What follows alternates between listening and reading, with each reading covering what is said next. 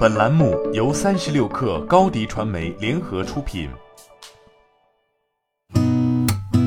八点一刻，听互联网圈的新鲜事儿。今天是二零二一年七月一号，星期四。您好，我是金盛。据腾讯一线报道，格力电器举行的二零二零年年度股东大会上，全部通过审议了十三项议案。议案十三关于提请股东大会授权董事会办理公司第一期员工持股计划相关事宜的议案，获得百分之七十六点九七一七的支持票，百分之十九点七七三一的反对票，百分之三点二五五三的弃权票。对于接班人问题，董明珠回应称，一直在寻找，但不是我说你行你就行，是你能行才行。据中证网报道，二零二一年上半年，银行业整体运行平稳，资产质量持续改善，行业景气度不断上行。业内人士表示，展望下半年，随着经济持续复苏，银行业盈利状况有望持续改善，资产质量有望提升，银行股有获取超额收益的机会。但与此同时，银行业仍将面临一定的资本拨备和流动性补充的压力，预计补血动作不断。据证券时报，近日毕马威发布了二零二一年上半年中国内地、香港乃至全球 IPO 市场情况报告。报告显示，全球市场上半年集资总额和上市家数分别为两千一百亿美元、一千零四十七家，较去年同期分别上升百分之一百九十六、百分之一百三十四。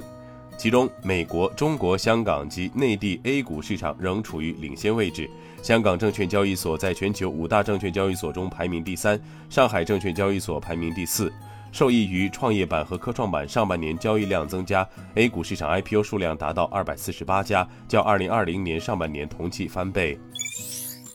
据北京日报报道，从交通委获悉，自六月三十号起。北京轨道交通开启全路网数字人民币支付渠道刷闸乘车体验测试，已开通工商银行数字人民币业务的乘客，可在北京轨道交通已有二十四条运营线路及四条市郊铁路范围内，通过易通行 App 参与数字人民币支付刷闸乘车体验测试，感受数字化出行新体验。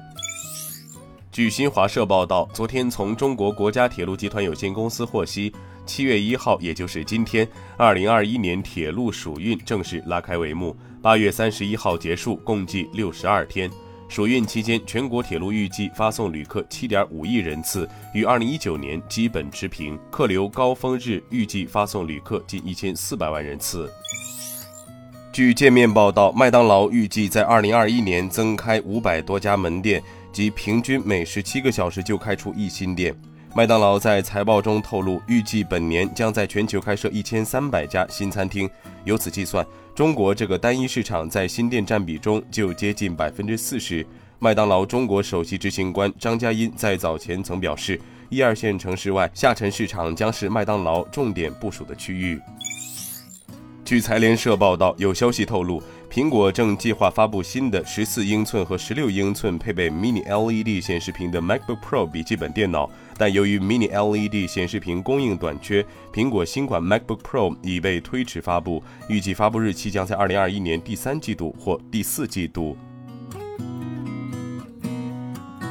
今天咱们就先聊到这儿，我是金盛八点一刻，咱们明天见。